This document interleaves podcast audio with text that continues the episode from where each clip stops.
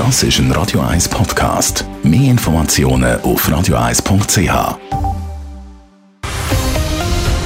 Radio 1 Thema. Seit ein paar Wochen ist der Corona-Impfstoff auch für Kinder ab 12 zugelassen. Immer mehr Kinder und Jugendliche lassen sich impfen. Die Zahlen steigen, aber noch nicht genug, sagt das BAG.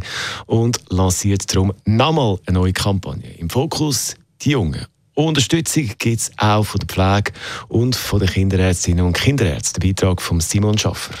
Eine neue Kampagne soll jetzt Jugendliche darauf aufmerksam machen, dass sie statt vor grossen Reisen oder vor dem Ausgang immer müssen testen müssen, einfach könnten impfen Unterstützen tut die Kampagne unter anderem der Verband der Haus- und Kinderärzte.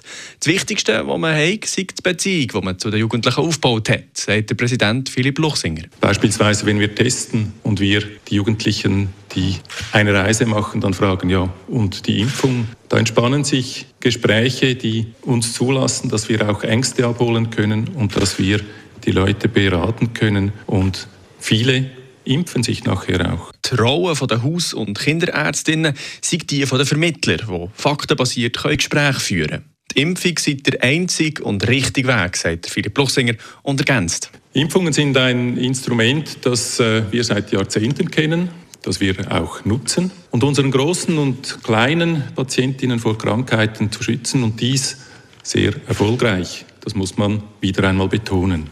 Ebenfalls die Impfquote bei den Jungen erhöhen will auch der Schweizer Berufsverband der Pflegefachfrauen und Pflegefachmannen SBK.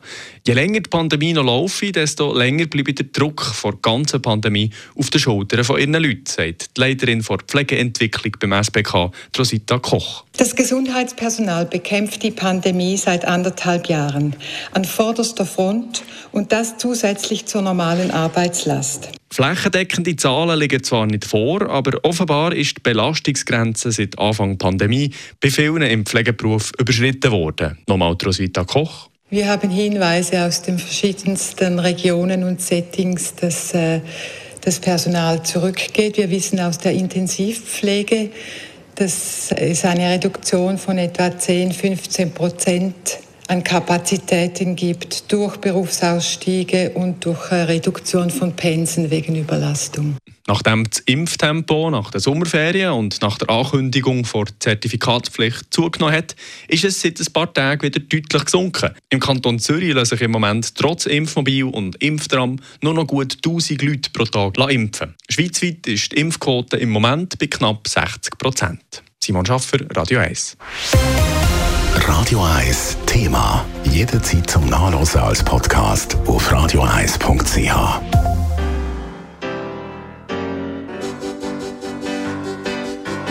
Radio 1 ist Ihre Newsender. Wenn Sie wichtige Informationen oder Hinweise haben, rufen Sie uns an auf 044 208 1111 oder schreiben Sie uns auf redaktion.radio1.ch.